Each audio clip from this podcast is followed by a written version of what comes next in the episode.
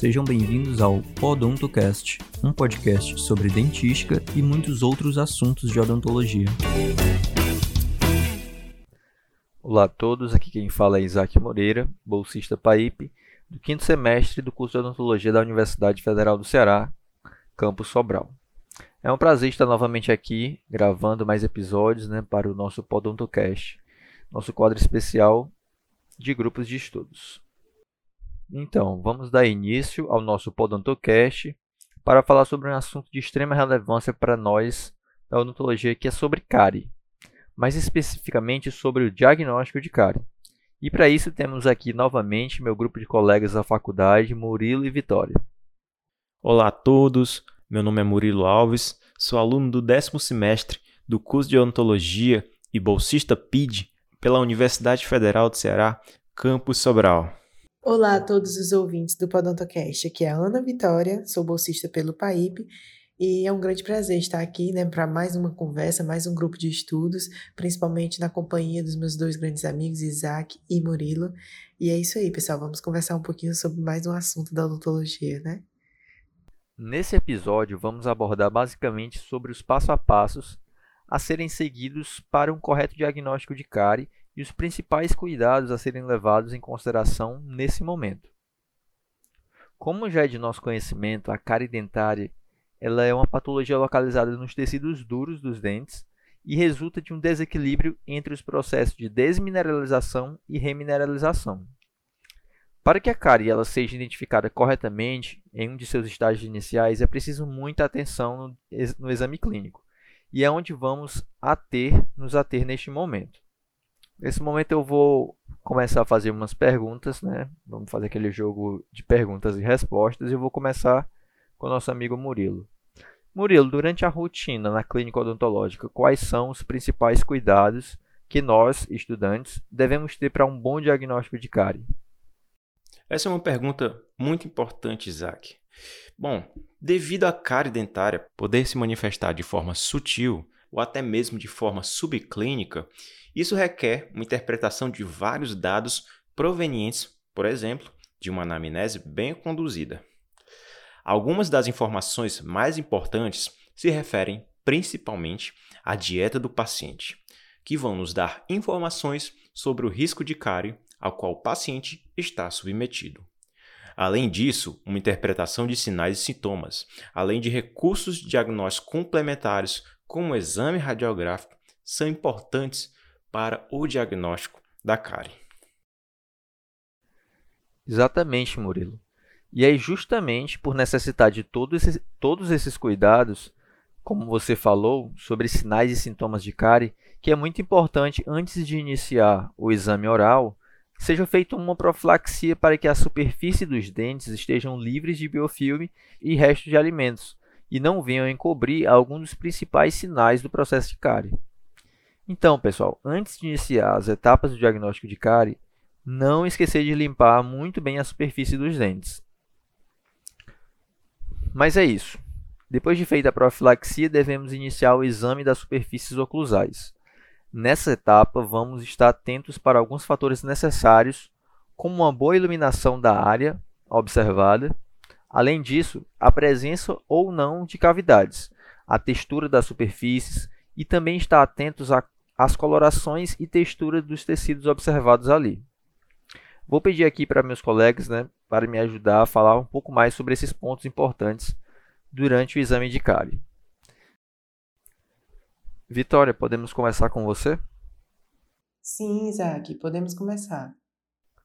Fale mais para a gente sobre o porquê da importância de iluminar muito bem a superfície dos dentes durante o exame. Então, Isaac, pode até parecer uma resposta meio óbvia dizer que uma melhor iluminação possibilita enxergar melhor, mas vai bem mais além disso. A nossa atenção ela deve estar voltada para um padrão de cores. Como sabemos, o esmalte é composto por cristais de hidroxapatita, e isso confere a ele uma certa translucidez. Assim, é possível observar um pouco de cor amarelada da dentina, o que confere um padrão de difusão luminosa ao esmalte. Sabendo disso, Durante o exame, caso haja um cara incipiente, a luz não irá difundir tão bem, já que está sendo principalmente refletida e não transparecendo tão bem a cor da dentina, que é amarelada. E isso se mostra como uma região mais branca ou um branco mais opaco que as outras regiões observadas. Por isso a importância do dente estar bem iluminado durante o exame. Muito bem observado, Vitória.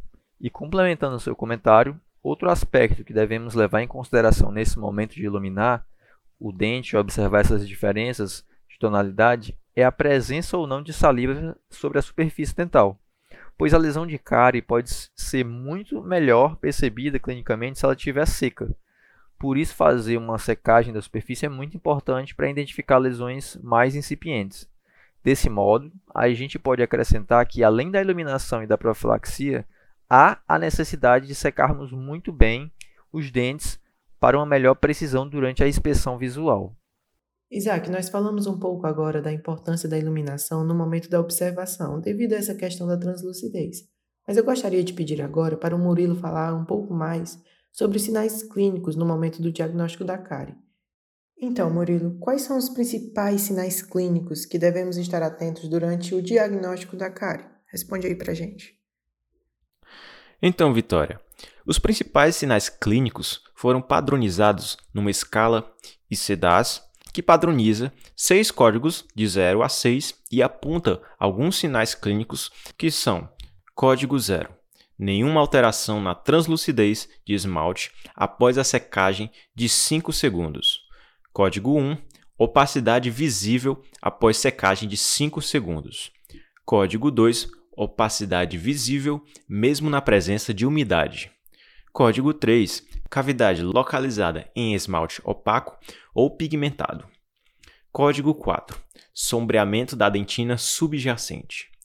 Código 5 cavidade em esmalte opaco ou pigmentado com exposição da dentina subjacente e código 6, cavitação em esmalte opaco ou pigmentado com exposição da dentina subjacente, envolvendo mais da metade da superfície. Então, esses são os principais sinais clínicos que nós podemos observar durante um diagnóstico de cárie. Certo, Murilo. E para nós fazermos uso dessa tabela na clínica, quais são os métodos que a gente normalmente utiliza? Isaac, o método que nós utilizamos é basicamente o método visual. Nós evitamos utilizar instrumentos pontiagudos como as sondas exploradoras durante o exame para diagnóstico de lesões de cárie. Podemos utilizar uma sonda de ponta romba apenas para auxiliar a limpar algumas superfícies oclusais por exemplo, mas sempre evitando pressionar o instrumento em direção a uma possível lesão. Em alguns dos episódios já produzidos no Podontocast sobre exame clínico, o professor Mário comentou sobre os cuidados que nós devemos ter sobre o uso da sonda exploradora durante o exame no diagnóstico de cárie. Basicamente, ela não deve ser utilizada prendendo-a em cavidades, Muitas pessoas utilizam a sonda exploradora buscando cavidades onde a sonda prende, e isso é errado porque muitas vezes a sonda acaba criando uma cavidade em um esmalte que estava apenas fragilizado e que poderia ser recuperado. Por isso, o uso da sonda exploradora deve ser feito apenas para remoção de sujidades que estejam atrapalhando a inspeção visual. É verdade, Murilo. Essa dica é muito importante. Complementando sua fala, podemos falar também sobre a necessidade de exames complementares a esses métodos estáticos e visuais. Os principais exames utilizados são o exame radiográfico, detecção elétrica de cárie, tomografia, transluminação por fibra óptica, dentre outros. Entretanto, nos convém falar sobre o exame radiográfico, que é o que, nos, que nós normalmente utilizamos na clínica odontológica da UFC Sobral.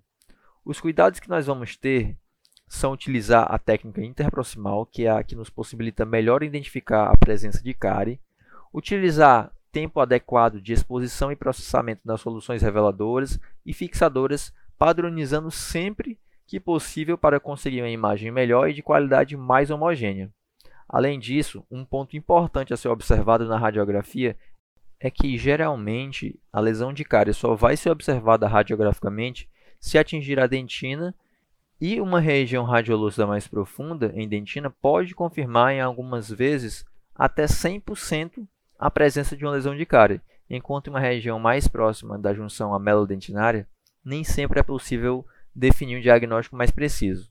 Lembrando que o exame radiográfico ele é complementar, sendo imperativo o exame clínico para o diagnóstico. Pessoal, acrescentando um pouco mais sobre esse assunto, eu quero falar sobre textura de lesões. Então eu vou levantar o questionamento. Para o diagnóstico de cárie, o que iremos observar em relação à textura dessas lesões? Bom, em lesões incipientes em superfícies livres, nós podemos observar uma mancha branca, de superfície rugosa, opaca e porosa, o que difere, por exemplo, das lesões de fundo de fissura. Nessas lesões, nós vamos observar uma coloração acastanhada clara em possíveis lesões de cariativa. Mas quando observamos uma mancha de superfície lisa, brilhante e polida, geralmente isso caracteriza uma lesão inativa ou defeito de calcificação esmalte. Essas características remetem ao esmalte. Quando nós estamos falando de dentina, nós vamos ter um aspecto seco, de cor marrom ou negra, de um tecido endurecido, caracterizando uma lesão em dentina inativa. Caso a dentina esteja amolecida e com uma cor amarelada e um aspecto úmido, nós vamos identificar ali muito provavelmente uma lesão ativa. Então, pessoal, eu acredito que nós já falamos um pouco aqui sobre os principais pontos que devem ser identificados durante um diagnóstico de cárie e os cuidados que devemos ter para um bom diagnóstico. Espero que todos tenham gostado. Nos vemos nos próximos episódios. Caso tenham mais dúvidas ou sugestões de episódios, vocês podem entrar em contato conosco por meio das redes sociais, do nosso Instagram, podontocast, ou pelo e-mail podontocast.gmail.com. Bons estudos e até mais, galera!